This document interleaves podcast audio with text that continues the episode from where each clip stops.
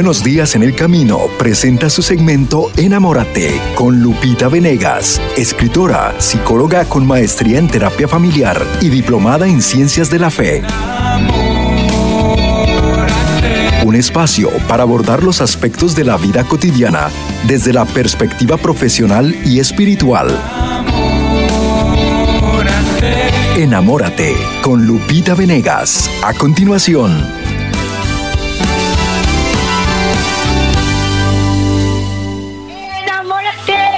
Bellísima de El Sembrador. Yo te invito a mirar como Dios mira. Estamos con entusiasmo. ¿Por qué? Porque Dios está dentro del corazón. Estamos ya en la Semana Mayor, Martes Santo, preparándonos para hacer de nuestras vidas lo que Dios quiere para reparar por todo el daño que hemos hecho, por ese anhelo que tiene el Señor de que seamos, vivamos en gracia de Dios. El tema del día, el día de hoy hablaremos acerca de algo muy práctico, pero que también es muy profundo.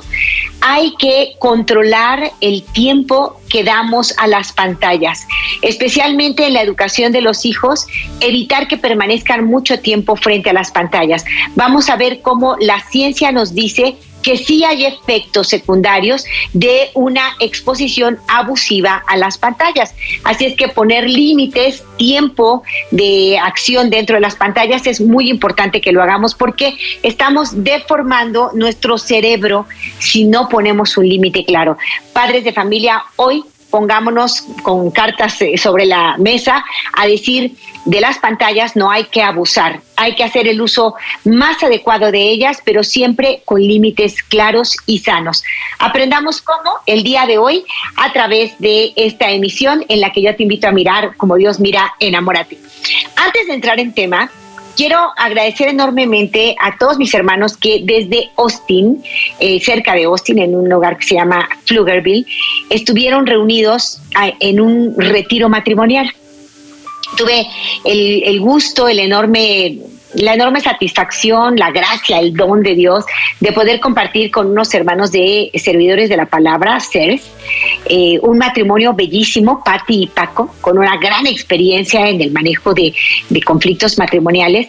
Hicimos como una misión juntos y fue una experiencia tan bendecida sentimos tanto la presencia de Dios, de verdad que fue simbólico, significativo el hecho de que fuera justo en Domingo de Ramos este reencuentro matrimonial. Ese domingo en que le dijimos al Señor, eres el rey, sé el rey, queremos que seas el rey, sé tú el rey. Y ahí a ponerle eh, las palmas y a decirle, pasa por aquí, rey de reyes fue un día muy significativo y los matrimonios quisieron decirle a Jesús, sé el rey en nuestro hogar. No has sido tú el rey, no te hemos dejado reinar. Acuérdate de que Cristo está donde reina. Y estos matrimonios le dijeron, queremos que seas el rey. Fue una gran experiencia misionera en donde pudimos ver la reconciliación de muchísimos matrimonios. Ahí donde encuentran a Cristo y donde encuentran herramientas para construir la casa sobre roca, ahí se quedan los matrimonios. Qué bonita es la iglesia, qué viva está, cuántas oportunidades nos da a todos de vivir en gracia. Ciertamente voy a Chicago, ya estaremos, creo que es 3 y 4 de junio, es primer fin de semana de junio, terminando mayo, ahí nos vamos a ver en Chicago, hermanos míos, la gran familia de Esne tiene preparado una, un gran encuentro con Cristo. Y tengo la gracia también de poder estar allí. Así es que nos encontraremos en Chicago, todos aquellos que vivan ahí o cerca de ahí y puedan viajar, vénganse. Vamos a vivir esta metanoia 3 y 4 de junio en Chicago. Que sea para gloria de Dios, que así sea. Estamos en Parte Santo. Eh, hoy leemos en las lecturas de misa eh, acerca de de cómo Juan le pregunta a Jesús quién, quién es el que te va a traicionar y cómo Jesús revela, ¿no? Que será Judas Iscariote quien lo entregará. Y, y pues nos estamos preparando a esa entrega libre de Cristo para que tengamos abiertas las puertas de la eternidad, tú y yo. Así es que vamos preparándonos diciéndole, Señor, yo quiero hacer tu voluntad en mi vida. Yo quiero vivir en clave de eternidad. Yo quiero vivir en conciencia de que hay un cielo que me espera. Y por eso voy a vivir en este mundo sabiendo que no pertenezco en él. No pertenezco a Él, a este mundo. Hoy pertenezco a tu corazón, Señor, a la vida eterna. Y en este mundo estoy por un rato para amar y servir. Ayúdame, Señor, a que mis objetivos no sean hacer tanto dinero o tener tanto éxito material que me olvide de lo más importante, mi tesoro mayor, mi familia. Esto es lo más importante. Estamos asistiendo a un fenómeno de abuso de tecnologías, abuso de pantallas. Es un fenómeno. De hecho, la pandemia de la que estamos saliendo recrudeció esos síntomas que ya venían dándose desde hace algunos años, ¿no?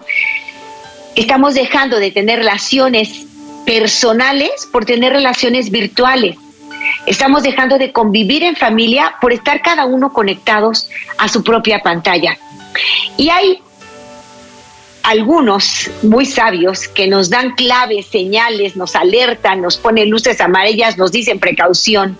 Y esos son los abuelitos. Los abuelos, las abuelas están dando cuenta que los nietos pasan mucho tiempo en pantallas, que los hijos pasan mucho tiempo en pantallas. Y los abuelos dicen, oye, extraño que nos veamos a los ojos, extraño que nos miremos. Por favor, bajen sus celulares y estén aquí los abuelos están dándose cuenta y nos están llamando la atención a hijos y nietos sobre este fenómeno. Es un hecho que durante la pandemia muchos tuvieron que teletrabajar, trabajar a través de las pantallas y alumnos tuvieron que teleestudiar. Y entonces la necesidad de exponerse a las pantallas aumentó muchísimo. Al menos se duplicó en muchos casos. Y sí, tenemos hoy hijos pequeños que se hicieron aficionados a las pantallas, porque claro, fue cómodo para los padres. No estamos buscando culpables, estamos señalando hechos, ¿no? Los padres tenían que trabajar conectados a las pantallas y que el hijo no se no estuviera interrumpiendo. Por favor, hijito, toma tu pantalla y mira, aquí hay un jueguito divertido, quédate ahí, ¿no? O ve esta película, este video, y muchos estuvieron o en televisión o en gadgets, en iPads, iPods y todo eso, ¿no? ¿Qué pasó? Que se genera un abuso del consumo de las pantallas. No en todos casos hay adicción, sí en algunos casos se genera adicción, pero digamos que estamos ahorita frente a un fenómeno de abuso de consumo de eh, instrumentos digitales. Entonces, ¿qué hay que hacer? Lo primero es reconocer que científicamente hablando ya hay muchos artículos publicados en revistas científicas eh, que se publican a nivel mundial como The Lancet, que hablan de los efectos del consumo abusivo de pantallas. Y es un hecho que baja el nivel de atención, la capacidad de concentración, disminuye la memoria, eh, se hacen los niños más irritables, molestos y aislados. Esa actividad, entre comillas, sedentaria, estar quietos todo el día, provoca además problemas de eh, desórdenes alimenticios, vendrá obesidad, problemas de desórdenes en el sueño. Los chicos no tienen el cansancio suficiente como para irse a la cama a buena hora y dormir. Hay alteraciones del sueño, alteraciones de la alimentación, con todo lo que esto implica. Es un hecho ya científicamente demostrado, hablado, de que no nos está ayudando a configurar sabiamente nuestro cerebro el uso de tanto abusivo de las tecnologías. Entonces, si es algo que hace daño, es algo que hay que aprender a gestionar. Y hay un eh, profesor, el, doctor Armayones, que hace un estudio muy profundo. Eh, escribió un libro que se llama El efecto smartphone el efecto smartphone. Y ahí el profesor Armayones habla de evidencias sobre las consecuencias del uso abusivo de las pantallas y nos dice hay que actuar. Y él da cinco recomendaciones que hoy voy a compartir contigo. Es el doctor Armayones, es eh, director de la Universidad Abierta de Cataluña, participa en eHealth eh, Investigaciones y es un hombre que ha estado siguiendo las consecuencias del consumo abusivo de las pantallas. En algunos casos puede llegar a generarse adicción y lo mejor que podemos hacer es prevenir los daños eh, conducentes, ¿no? él nos da cinco recomendaciones que hoy quiero compartir contigo. No estamos descubriendo el hilo negro, son recomendaciones de sentido común, pero es importantísimo que pongas en tu corazón la necesidad de poner un límite. Padres de familia, hoy tenemos una seducción tremenda en la comodidad. Con tal de estar cómodos, de no exigirnos de más, hacemos cosas que resultan prácticas pero no convenientes es muy práctico, yo lo reconozco, que los hijos estén frente a las pantallas. Si estamos en casa todos y tú tienes que hacer mil cosas, ¿sabes qué? Que se entretengan en algo y no que me entretengan a mí, ¿verdad? Porque yo tengo mil cosas que hacer. Tenemos que reorganizar nuestras vidas, padres de familia, reorganizarlas en torno a Cristo y en torno a lo que es más importante. Reorganicemos nuestra vida. Si tenemos que ganar un poco menos, si tenemos que vivir más austeramente, por el bien de la familia, hagámoslo. Porque dejarnos llevar de este consumismo, de este acelere al que nos está llevando la sociedad actual, estamos perdiendo el alma y estamos perdiendo lo que más vale, mi relación con mis hijos, mi relación con mi esposo. Estamos perdiendo eso por pantallas y a veces por pues tanta fantasía que las pantallas ofrecen que no de ninguna manera son vida real. Así es que en atención a, mi querida María Luisa y a todos los que están interesados en este tema, a ver, hagamos la voluntad de Dios para nuestras vidas y eso implica cambios radicales en nuestra forma de llevar la familia. Entre otras cosas, pongamos límites al consumo de pantallas con estas cinco sugerencias. Fíjense lo que dice Lancet, por ejemplo. Cada vez más docentes pediatras detectan niños afectados, incapaces de quedarse quietos en su sitio, incapaces de concentrarse, de controlar sus emociones, de retener una lección de 10 líneas o de dominar las bases más elementales del lenguaje. Está afectando el consumo de pantallas, está afectando el desarrollo saludable del lenguaje, de la atención y del sueño. Tres áreas que se están estudiando profundamente. Eh, hay un empobrecimiento del lenguaje, dice otro estudio, problemas de atención y, del, y sueño fragmentado el daño en las capacidades cognitivas y en el desarrollo cerebral son profundos y persistentes. Las evaluaciones del sistema educativo desacreditan los recursos digitales en las aulas. Los niños aprenden mejor a través del contacto directo con las personas. Cientos de estudios han evaluado la repercusión de la televisión y los dispositivos digitales en nuestro cerebro. La conclusión resulta implacable la sociedad está fabricando cerebros defectuosos. La mayoría de los estudios demuestran los efectos negativos del consumo abusivo de las pantallas en el cerebro. Es fundamental que estemos pendientes de cómo utilizan el móvil nuestros hijos y nosotros mismos. Esto es lo que aporta la evidencia científica. No hagamos oídos sordos a una evidencia. Cinco consejos del profesor Armayanes para ayudar a nuestros hijos a hacer un consumo adecuado de las pantallas. Primero, establece normas claras. Habla con tus hijos del peligro de consumir demasiado tiempo las pantallas. Los expertos señalan que antes de tres años lo mejor es que los niños no tengan pantallas. Hay pantallas para bebés. Es impresionante. Lo mejor es no usarlas antes de los tres años, no. De tres a cinco años, solamente 30 minutos al día.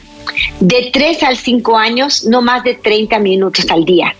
De 6 a 12 años, edad escolar, no más de una hora al día. Estoy incluyendo televisión y, y celulares, ¿eh? Una hora al día de 6 a 12 años. De 13 años en adelante, dos horas al día. Tratar de usar como máximo dos horas al día de pantalla. Ves una película y hiciste dos horas. Qué importante es poner límites claros al consumo de pantallas. Papás, si quieren escuchar a los expertos, no más de 30 minutos para menores de 5 años, no más de una hora para menores de 12, no más de dos horas para 13 y más años. Bueno, esa es la recomendación general. Claro que se pueden hacer ajustes. Lo primero es establece normas claras. Hice otro programa muy bueno que les recomiendo en el que comparto con ustedes la carta de una mamá que le escribe a su hijo cuando le regala el celular. Entonces le dice, no, no te lo regalo, el celular es mío y te lo presto. Y tiene los siguientes fines. Primero, vas a contestarme cuando yo te llame. Segundo, vas a entrar a Internet con un fin en mente, con un objetivo, no a navegar a ver qué encuentras, sino por una investigación en el trabajo, por un tema que te interese a ti, pero con un fin, no vas a entrar a navegar sin sentido, con un fin vas a entrar. Tercero, no te vas a prestar a bullying de ninguna manera, no vas a burlarte de, de alguien y si encuentras que alguien se está burlando de otro, lo comentas con mamá y papá y vemos qué podemos hacer en favor de la persona que está sufriendo de bullying. Y le puso una serie de reglas en esa carta y le dijo, este celular es mío y te lo presto, ¿verdad que soy muy cool? Bueno, si tú incumples con las normas del uso del celular, lo perderás. Si incumples con la regla 1, lo pierdes 20 minutos. Si incumples con la regla 2, lo pierdes una hora. Si incumples con la regla 3, entonces lo guardamos un día entero. Si lo dañas, lo estropeas, lo tiras, lo rompes, tendrás que hacer lo necesario para repararlo. ¿no? En fin, muy bien escrito este plan. Entonces, ¿yo qué te recomiendo? Si puedes, escucha ese programa en el que doy la carta de una madre para el consumo del celular de su hijo eh, si no, tú haz tu propio plan, tus propias reglas, platícalo con tu hijo, dile, este celular es mío, yo lo compré con mi dinero y te lo presto. Me lo vas a devolver cuando yo vea que estás haciendo mal uso de él. ¿Qué es hacer mal uso de él? Y dices claramente qué es hacer mal uso de él. Entonces, establece normas claras. Hay una reunión familiar en la que vamos a hablar de todos los celulares. Es muy importante que estemos de acuerdo en que como hace daño su consumo abusivo, evitaremos el consumo abusivo. Haremos un consumo racional con tiempos límites de consumo de pantallas. Dos, negocia sin miedo platica con tu hijo, él te va a decir su necesidad, él te va a decir por qué si quiere, por qué no quiere. Ok, entonces, dependiendo de su conducta, si no está irritable, si no es aislado, si está respetando la autoridad, podemos ceder en los tiempos que él nos está sugiriendo. Si vemos que cambia su conducta, que se aísla demasiado, que es irritable o molesto el resto del día, entonces disminuimos el consumo de tiempo. Se negocia con los hijos en forma amigable, amistosa, sin olvidar que la autoridad la tienen los padres. Tercero, antes que prohibir es mejor ofrecer alternativas. Es decir, los hijos en general quieren actividad, esto va en nuestro diseño natural. Si a un hijo tú le ofreces una tarde de, campo traviesa, vamos a ir al campo, vamos a ir al parque, eh, vamos a ir a la playa, al parque acuático, si tú le ofreces actividades al aire libre y de movimiento, los hijos las van a aceptar Solo cuando no hay esas opciones se meten y se enganchan en las pantallas. Cuando entran los hijos en el consumo de pantallas, normalmente cuando están en medio de una conversación de adultos, se están aburriendo, a ellos los estamos ignorando y entonces quieren una pantalla. Normalmente los padres se la dan, te lo presto, ándale, sí, entretente tantito. Y ahí empezamos a perder el control. Entonces, es muy importante ofrecer alternativas de actividad. Volvamos a lo básico, antes pintábamos en la mesa, contábamos cuentos, jugábamos un juego de mesa, lotería, memoria, que además agiliza nuestra mente. Algunos me dirán, sí, pero el juego de memoria ya está en la pantalla, Lupita. Bueno, si está dentro del tiempo de consumo, adelante, pero si no está dentro del tiempo, jugamos en la vida real. ¿Te acuerdas cuando jugabas basta con tus hijos? Ah, decía si el alfabeto B, C, D, y al D te decía basta me acabé en la letra L, pues escribe un animal que empiece con la letra L, una ciudad que empiece con la letra L, una cosa, un verbo. ¿Te acuerdas? Era precioso jugar basta en familia, jugar escaleras, ¿te acuerdas? Adivina el número que escribí, uno, y, y muy bonito. Este tipo de juegos lo hemos perdido son juegos con los que podemos decirle a nuestros hijos te amo, porque la forma más clara de decir a tu hijo que lo amas es dándole tu tiempo, es la mejor manera. los papás estamos muy ocupados hoy. Lástima, este mundo nos lleva a trabajar todo el tiempo y a no estar en casa. Si hay que hacer cambios, pídele a Dios ayuda y haz cambios. Más tiempo de convivencia, más tiempo de convivencia, fabrícalo. Aunque sean cinco minutos más, todo vale, todo cuenta. Convive más con tus hijos, Y en vez de estar diciendo todo el día, no estás en la pantalla y criticándolos por eso, ofrecerles actividades. Acompáñame al parque, vamos por este lado. Quiero comprar algo, acompáñame a esto. Eh, vayamos a, a una excursión con la abuelita. El abuelo necesita caminar un poco, llevémoslo al parque. ¿Qué sé yo? Vamos a dar alternativas de actividades, ¿vale? Punto número cuatro. No solo prediques, ante todo, da ejemplo. Acuérdate que nuestros hijos aprenden lo que viven. Si yo le estoy diciendo que todo el tiempo está en la pantalla, ya deje celular, ya deje ese celular, niño, ya deje ese celular. Pero si luego te ven a ti que tú estás en tu celular, obviamente ellos no están aprendiendo de lo que les dices. Ni me hables, mamá, que no oigo tus palabras porque tus acciones gritan tan fuerte que no puedo oír tus palabras. Entonces, recordemos, padres de familia, que nosotros somos ejemplo para nuestros hijos. Cambiemos nuestros propios hábitos. Regla fundamental, no hay celulares a la hora de la comida, no hay celulares a la hora de la convivencia, no hay. Es que es mi trabajo, es que es mi pendiente. Pon límites también en tu trabajo. Eso es triste que te estén localizando a toda hora y que estés trabajando a toda hora. Debe haber un tiempo razonable para trabajar. Acuérdate del 8 por 3 que ya hemos hablado en algún programa. Una vida sana, saludable, una vida santificada, llena de orden y no de caos. El orden le gusta a Dios, el orden te lleva a Dios. Tiene la clave 8 por 3. 8 horas para trabajar de cada día, 8 horas para descansar y ocho horas para amar. Amar a los demás, hacer algo por ellos y amarme a mí y darme mi tiempo de descanso y respetar mi, mi, tiempo de oración, mi tiempo de convivencia con mis hijos. Ocho horas para hacer familia.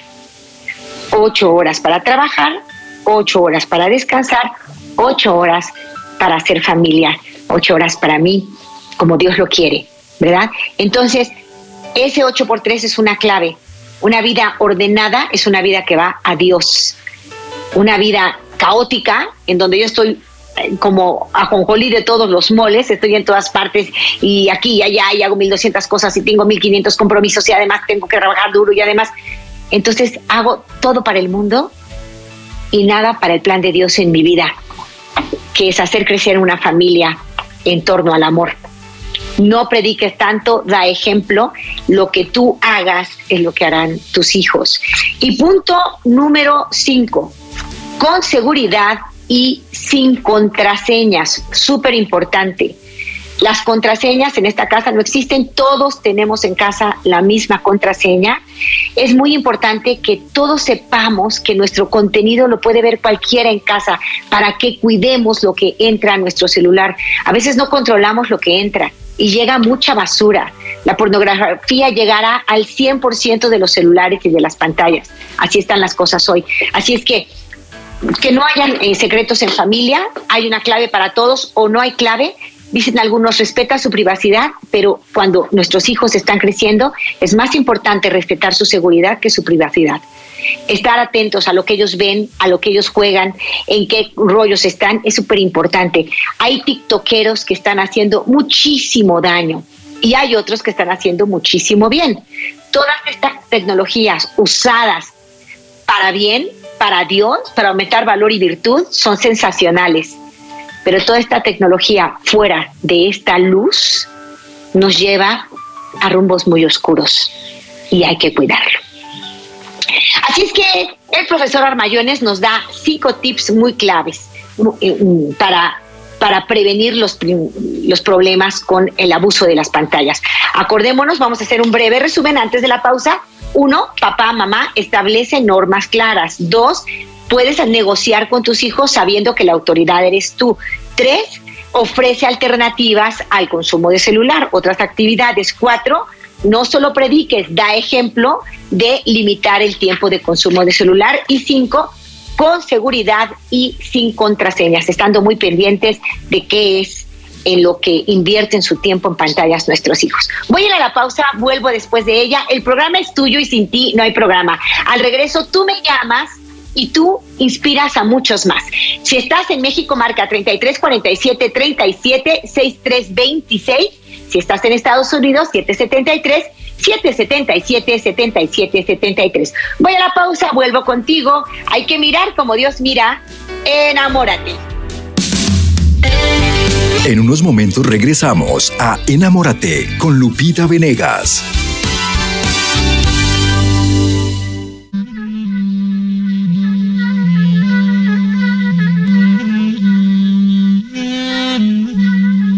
Martes Santo. La liturgia de este Martes Santo pone el acento sobre el Dama que está a punto de desencadenarse y que concluirá con la crucifixión del Viernes Santo. En cuanto tomó Judas el bocado, salió. Era de noche, nos dice el evangelista San Juan. Siempre es de noche cuando uno se aleja de aquel que es luz de luz. El pecador es el que vuelve la espalda al Señor para gravitar alrededor de las cosas creadas, sin referirlas a su Creador. San Agustín describe el pecado como un amor a sí mismo, hasta el desprecio de Dios, una traición en suma, una prevaricación fruto de la arrogancia con la que queremos empaparnos de Dios y no ser nada más que nosotros mismos. La arrogancia por la que creemos no tener necesidad del amor eterno, sino que deseamos dominar nuestra vida por nosotros mismos, dice el Papa Benedicto XVI. Se puede entender que Jesús aquella noche se haya sentido turbado en su interior. Afortunadamente el pecado no es la última palabra. Esta es la misericordia de Dios, pero ella supone un cambio por nuestra parte, una inversión de la situación que consiste en despegarse de las criaturas para vincularse a Dios y reencontrar así la auténtica libertad. Sin embargo, no esperemos a estar asqueados de las falsas libertades que hemos tomado para cambiar a Dios. Seamos más listos, decidámonos cambiar ahora. La Semana Santa es la ocasión propicia. En la cruz, Cristo tiende sus brazos a todos. Nadie está excluido. Todo ladrón arrepentido tiene su hogar en el paraíso. Eso sí, a condición de cambiar de vida y de reparar como el del Evangelio. Nosotros en verdad recibimos lo debido por lo que hemos hecho, pero este, ¿qué mal ha hecho? Vivamos la Semana Santa, acompañemos a Cristo al Calvario para disfrutar de su resurrección.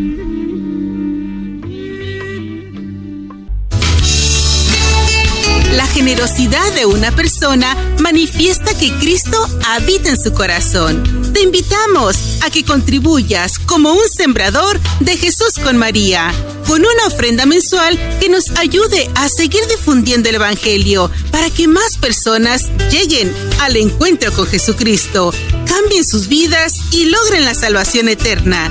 Si deseas más información, llámanos al 773-777-7773 si vives en Estados Unidos y en México al 33 47 37 63 26.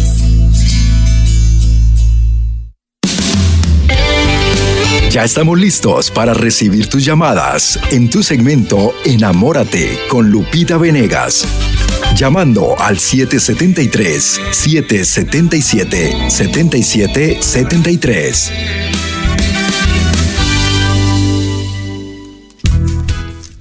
Muy bien, ya estamos de regreso en este espacio de las llamadas con Lupita Venegas. Estamos esperando pues sus comentarios y también sus preguntas. Una de las cosas que posiblemente usted, especialmente los caballeros, Va a decir, ¿y cómo yo le voy a dar las contraseñas a mi esposa o a mis hijos? No, eso no es para mí. Pues mire, yo por experiencia propia le puedo decir, es importante. Dentro de la casa no debe de haber ninguna duda, todo debe ser muy transparente. Y mira qué bonito fluye todo lo que pasa dentro de la casa. Así que no tenga miedo, todo tiene que ser transparente. Así debe ser en un lugar católico. Así es que gracias por esas sugerencias, primeras sugerencias que Lupita nos daba acerca de cómo nosotros eh, podemos evitar estar eh, pues tal vez envenenados o adictos a estas cuestiones de las, de las, de las pantallas, en las, en las tablets, incluso hasta en los juegos, que muchos hombres mayores, pues a veces eh, también pues son adictos a los juegos, eh, videojuegos que juegan los niños, y eso es una realidad. Así es que ya estamos de nuevo con este segmento de llamadas con Lupita Venegas. Escuchamos. Ya que el consumo abusivo está trayendo muchos problemas al funcionamiento del cerebro. De verdad, entre más consumimos pantallas, menos memoria tenemos, menos atención, menos capacidad de ubicarnos y no solo eso, no solo hay funciones cerebrales que están disminuyendo su capacidad, sino que además a nivel conductual, nos volvemos más irritables, menos capaces de tolerar la frustración, se altera el sueño, se altera la alimentación y está trayendo diversas problemáticas a la vida familiar. Así es que lo mejor que podemos hacer es prevenir. Lo mejor que podemos hacer en torno, además de esta Semana Santa, es de verdad replantearnos nuestra forma de vida, reorganizarnos, de manera que lo más importante sea lo más importante, tener el corazón presto para amar. Esto es verdaderamente lo más importante. A veces buscando el éxito material de nuestros hijos, les damos pantallas, creemos que darles todo tipo de artículos electrónicos es mantenerlos al día, pero claro que hay que hacerlo, hay que estar en este mundo, pero no es lo más importante. No nos olvidemos que lo más importante es darle sentido a nuestra vida, no sensaciones a nuestro cuerpo. Quédate conmigo, forma parte de este programa. Sin ti no hacemos la segunda parte de este programa. Cuéntame cómo estás viviendo la Semana Santa, qué tan importante es para ti poner límites claros al, al, consumo de pantallas. Cuéntame eso que está en tu corazón y que el Espíritu Santo te está inspirando. Llama, llama, participa. Vamos a hacer juntos este programa. Teléfono en el estudio desde México, 3347 37 6326. El teléfono en la Unión Americana, 773 777 7773. Y agradezco de todo corazón a esta muñeca hermosa, Mónica, que me llama desde Phoenix. ¿Cómo estás, Mónica? Hola. Hola, muy buenos días. Muy buenos días, hermanita. Mm, Adelante. Yo todos los días te, te, miro, me han ayudado mucho todo, todas tus conversaciones, todas tus pláticas que, que, que nos ofreces. yo quisiera comentarte el día de hoy que ah, yo es, eh, yo en mis hijos este trato yo de evitar que ellos usen los celulares, pero a mi esposo él le molesta que anden corriendo, que, que griten, entonces él él se los da y yo le digo, "No, no, no se los des porque eso les al contrario les les afecta."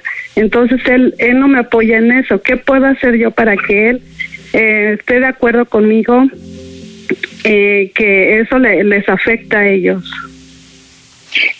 Claro que sí, Mónica, te, abrazo muy fuerte y creo que lo que a ti te pasa puede estar pasando en muchos hogares. Eh, muchas veces el papá, uno de los papás es muy consciente de que esto tiene consecuencias que no son buenas y el otro no, el otro es muy práctico y lo que quiere es que no haya ruido, que no se, que no lo molesten, ¿no? Eso es triste. ¿Qué puedes hacer? Ahí te van las tres, el, caminito que yo les invito a recorrer siempre. Oración, testimonio, invitación oración, testimonio, invitación. ¿Cómo te lo, voy a poner de forma práctica? Primero, haz oración sincera por el bien de tus hijos. Pon a tus hijos y a tu esposo en el corazón de Cristo. Ruégale al Señor que ellos se abran a Dios en tu oración muy sincera. Pide también a tu ángel guardián, recurramos a nuestro ángel guardián. De hecho, los martes la iglesia eh, dedica los martes a, cultivar una relación con nuestro ángel guardián. Entonces, eh, pídele a tu ángel guardián y a los ángeles guardianes de tu esposo e hijos que siempre los estén inspirando de la forma más adecuada posible, ¿no? Eh, ya sabes cómo rezar al ángel, ángel del Señor, que eres mi custodio, puesto que la providencia me encomendó a ti, ilumíname, guárdame, rígeme y gobiername en este día y siempre hasta ponerme en brazos de María. Bueno, eh, pide a tu ángel guardián que inspire el corazón, la mente de tu esposo y de tus hijos y pide el tuyo también. Eso es lo primero. Oración por los que amas. Segundo, testimonio. Tú sé la primera en hacer un uso racional de tu propio celular. Me vas a decir, tal vez, Júpiter, no tengo problema, yo realmente lo uso muy poco, ok. Entonces tu testimonio es importante. Tercero, invita. ¿A qué vas a invitar? A hacer conciencia. Entonces te recomiendo que entres a, redes, que busques. Este libro que hoy les recomendé vale mucho la pena. A ver si lo subimos, Rebe, a las, a las redes. Es eh, Armayones, el autor, y se llama El efecto smartphone. El efecto smartphone de Armayones, con Y, Armayones. El profesor Armayones es un estudioso de cuáles son las consecuencias del consumo abusivo de pantallas. Consumirlas de forma racional está bien, consumirlas en forma abusiva, eso nos trae problemas, ¿verdad? Consecuencias. Entonces, puedes tener este libro, documentarte, prepararte y platicar como invitación, no como imposición, no de malas, no este, no con quejas, no contra Mafat, no. Oye, amor, estoy leyendo este libro, El efecto smartphone, y creo que a todos nos conviene reorganizar nuestra vida en torno al consumo del celular. Entonces, ese es el caminito, hermosa. Orar, prepararte, dar testimonio y actuar. En la actuación es invitar, nunca impongas porque cae gordo eso. Pero si tú sugieres, si tú platicas, si tú mencionas, amor, mira este artículo. Yo te recomiendo de un libro, pero en las redes sociales puedes buscar efectos nocivos del consumo abusivo de las pantallas y vas a encontrarte siempre los estudios más serios que hablan de las consecuencias. Nuestros hijos ya no tienen capacidad de memoria. ¿Te acuerdas que tú de chiquita te aprendías poemas grandísimos y tus abuelos saben una cantidad de poemas y de oraciones extraordinarias? ¿Y cómo hoy no se pueden ni grabar un teléfono porque no, no, no tienen dónde anotarlo? Es impresionante cómo nos está bajando nuestro nivel de memoria. Entonces, platicar con tu esposo acerca de las consecuencias y decir, vamos a tratar de ser eh, pues muy racionales en el uso de pantallas. Y también, Mónica, por ejemplo, si tu esposo viene llegando de trabajar, está cansado, no quiere en ese momento ruidos, se vale un ratito de que descanse, pero no todo el día, ¿verdad? Entonces también como que negociar lo que conviene para toda la familia, tomando en cuenta también las necesidades de tu esposo. Y pedirle a Dios ayuda. Con Él, la victoria es tuya. ¿Vale?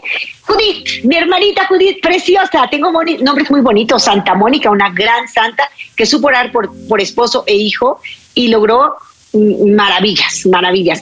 Y Judith, una hermosa mujer, maravillosa heroína de la Biblia, que nos habla de la confianza en Dios. ¿Cómo estás, Judith? Desde Oxnard, te saludo hasta Oxnard. Gracias, Mónica, por tu llamada desde Phoenix. ¿Cómo estás, Judith? Hola, buenos días, muchas gracias. Muy bien, gracias a Dios. ¿Y usted cómo está? Gracias a Dios, muy bien también, preciosa. Adelante. Mire, Mire, yo tengo poquito escuchando su programa y la verdad ya me ha gustado bastante. Tengo un hijo de 14 años, una de 10, uno de 14, una de 10. El de 14 años este, está diagnosticado con autismo, pero es como un Asperger, no es algo muy grave.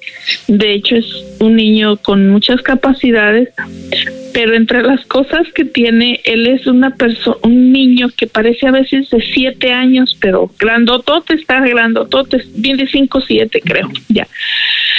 Este, ay Dios mío, cómo me cuesta.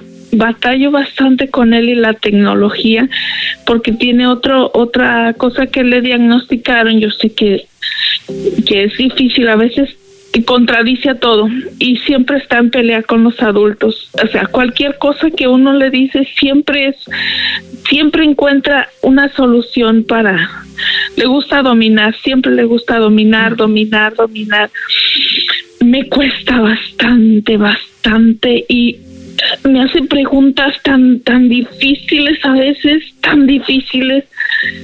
El otro día, por ejemplo, este, se estaba tratando el tema de la Biblia y me dice, a ver, ¿por qué Dios puso el árbol del bien y del mal en el jardín del Edén? Si ya sabía que se lo iban a comer, dice, nada más para molestarnos lo puso entonces, cuando yo ya no puedo contestarle esas preguntas, él busca más preguntas en la tecnología, se mete, se mete, se mete, se aísla demasiado. Es difícil, Lupita. Claro que sí, Judith. Es difícil, te abrazo muy, muy fuerte. Claro que es difícil, tienes un hijo especial que Dios te dio porque tú eres una mujer especial. Dios solo envía niños especiales a esos hogares donde hay almas especiales. Tú eres una mujer especial. Y ese hijo va a hacer que saques de ti lo mejor. Te está obligando a prepararte más, a exigirte más. Es, un hijo que te está pidiendo que te santifiques. No es fácil es difícil. Te abrazo muy fuerte. Sé que llegan momentos muy difíciles para ti, pero vas a ver con el tiempo cómo ese hijo te va a hacer crecer y tú vas a estar dando gloria a Dios y gracias a Dios por el don de este hijo especial, que es una estrella en tu vida. Es, un taller de amor que te hará llegar muy alto en las miradas eh, del cielo, ¿no? Eh, una santa, muy santa, muy linda. Judith, dale a Dios gracias por este hijo, sé que lo haces Sé que en el día a día se te dificulta mucho, pero te invito a vivir eso, el día a día, hoy. Solo por hoy, Señor, ayúdame a amar a este hijo. Solo por hoy, dame la capacidad creativa de responderle, de estar con él, solo por hoy. Y hazte consciente que este hijo te va a exigir mucho y que tú estás llamada a alturas muy, muy arriba, ¿no?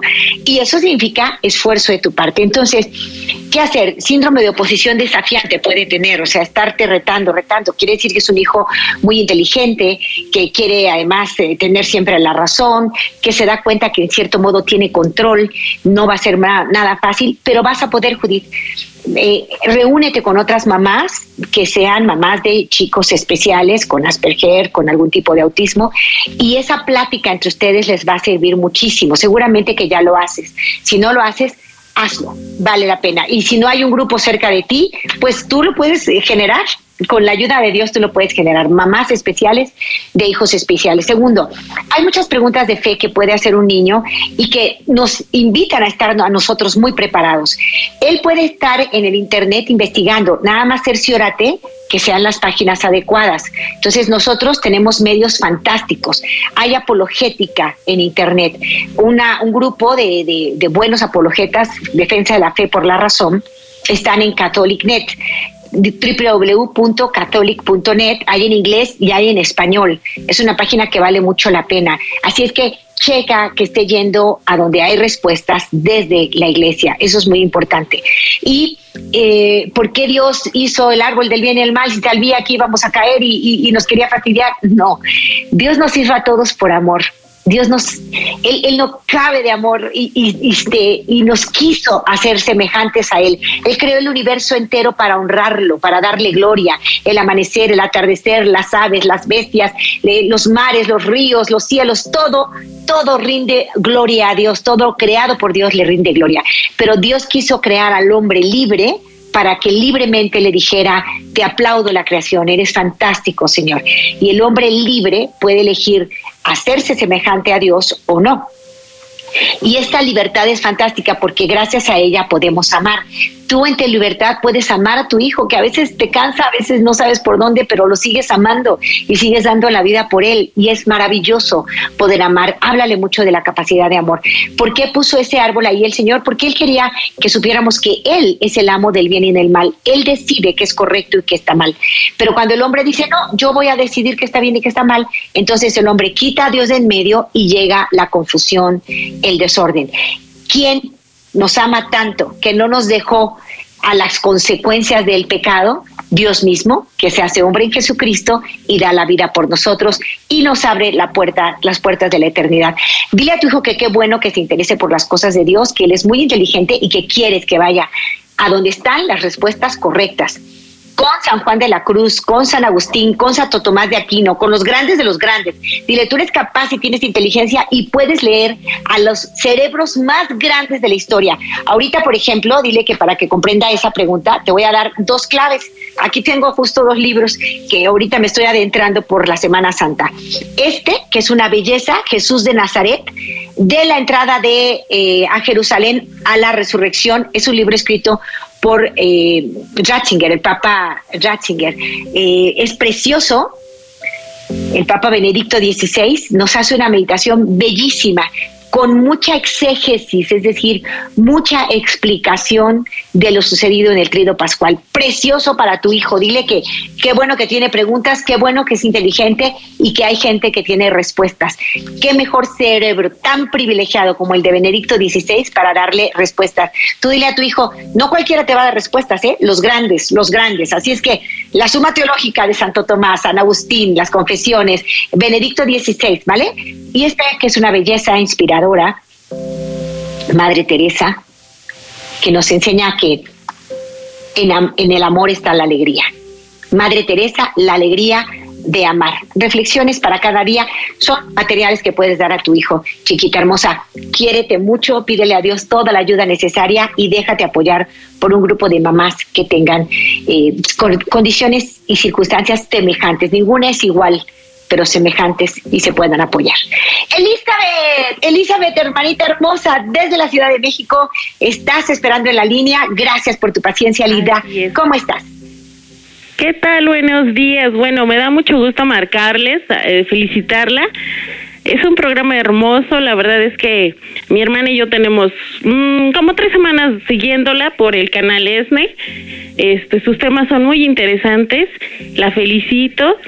Y bueno, pues sí, eh, me conecté un poquito tarde ahorita y pues sí me perdí el título del pero yo creo que sí es importante que como papitos pues podamos ponerle límites a nuestros pequeños con los teléfonos. Yo tengo dos chiquillos y a veces sí no sé cómo hacerlo y pues a veces caemos en la discusión. Tengo un chiquillo de pues 11 años y a veces pues sí hasta se enoja y me dice, "¿Pero por qué estás este violando casi casi mi derecho, ¿no?" Pero este pues sí, sí me gustaría de la manera más atenta, pues con respeto, ¿no? Para saberles decir, pues eso no te hace bien mucho tanto, pues tanto tiempo, ¿no? Más que nada por eso, pues, pues le hablo, Lupita. Exacto. Ay, sí, Elizabeth, qué bueno, qué linda. Te agradezco y te, y te abrazo fuertemente. Acabo de estar este fin de semana en una parroquia que se llama Santa Elizabeth de Hungría, allá en Pflugerville, al, norte, me parece que de Austin. Y, Santa Elizabeth, una mujer, eh, una reina que se distinguió por amar a los pobres, a los enfermos, por desprenderse de todo lo material para entregar de corazón lo mejor de ella a los que más sufrían. Y tienes un nombre de gran bendición. Te encomiendo mucho a Santa Elizabeth de Hungría. Y a ver, límites claros. Lo, la clave más importante que hoy compartimos fueron cinco, pero la primera para mí es la más importante, que es aprender a hacer un pacto con nuestros hijos sobre el uso del celular, papás. Recordemos que nosotros somos autoridad no perdamos la autoridad. ¿Cómo no la vamos a perder? Siendo claros, respetuosos y claros. Entonces, cuando tú le das el celular a tu hijo, le dices, el celular yo lo compré con mi dinero, es mío y te lo presto. Lo vas a usar bien, y usarlo bien significa que no vas a hacer bullying a nadie, que lo vas a, vas a aprender muchísimas cosas nuevas a través de estas tecnologías, vas a tener comunicación con los que más quieres, amigos, hermanos, familia, eso es muy bien, no te vas a prestar a bullying, vas a contestarme siempre mis llamadas. Y además lo vas a usar por un tiempo definido. ¿Por qué? Porque está demostrado científicamente que disminuyen tus capacidades intelectuales entre más consumas el celular. El consumo abusivo y la adicción traen consecuencias dolorosas para la constitución cerebral y para tu conducta. A veces por el consumo abusivo de las pantallas, nosotros perdemos atención, concentración, memoria y otras habilidades cognitivas importantes. Además de que a nivel conductual nos volvemos personas irritables, con baja tolerancia a la frustración y aisladas. Si tú exageras el consumo, entonces tienes riesgos de correr todo esto. A mí, yo, me importas tú y quiero que seas muy inteligente y que vayas siempre adelante como un campeón. La primera clave fue la fundamental, hablar con nuestros hijos, este celular yo lo compré con mi dinero, te lo doy, te lo presto y tú lo usas sabiamente. Hay límites de consumo, sí, y van a ser estos. Negociados con inteligencia, sabiendo que la autoridad última es mamá, es papá. Debo irme, Elizabeth, te mando un fuerte abrazo. Iramos a la Virgen que esté con nosotros siempre. Préstame, madre, tus ojos para con ellos mirar, porque si con ellos miro, nunca volveré a pecar. Préstame, Madre, tus labios para con ellos rezar, porque si con ellos rezo, Jesús me podrá escuchar. Préstame, Madre, tus brazos para poder trabajar, que así rendirá el trabajo una y mil veces más. Préstame, Madre, tu manto para cubrir mi maldad, pues cubierta con tu manto, al cielo he de llegar. Préstame, Madre, a tu Hijo para poderlo yo amar, que si me das a Jesús, ¿qué más puedo yo desear? Y esa será mi dicha por toda la eternidad. Amén. Hasta pronto familia. Enamórate. Este fue su segmento Enamórate con Lupita Venegas, de lunes a viernes a las 8 de la mañana dentro de Buenos Días en el Camino.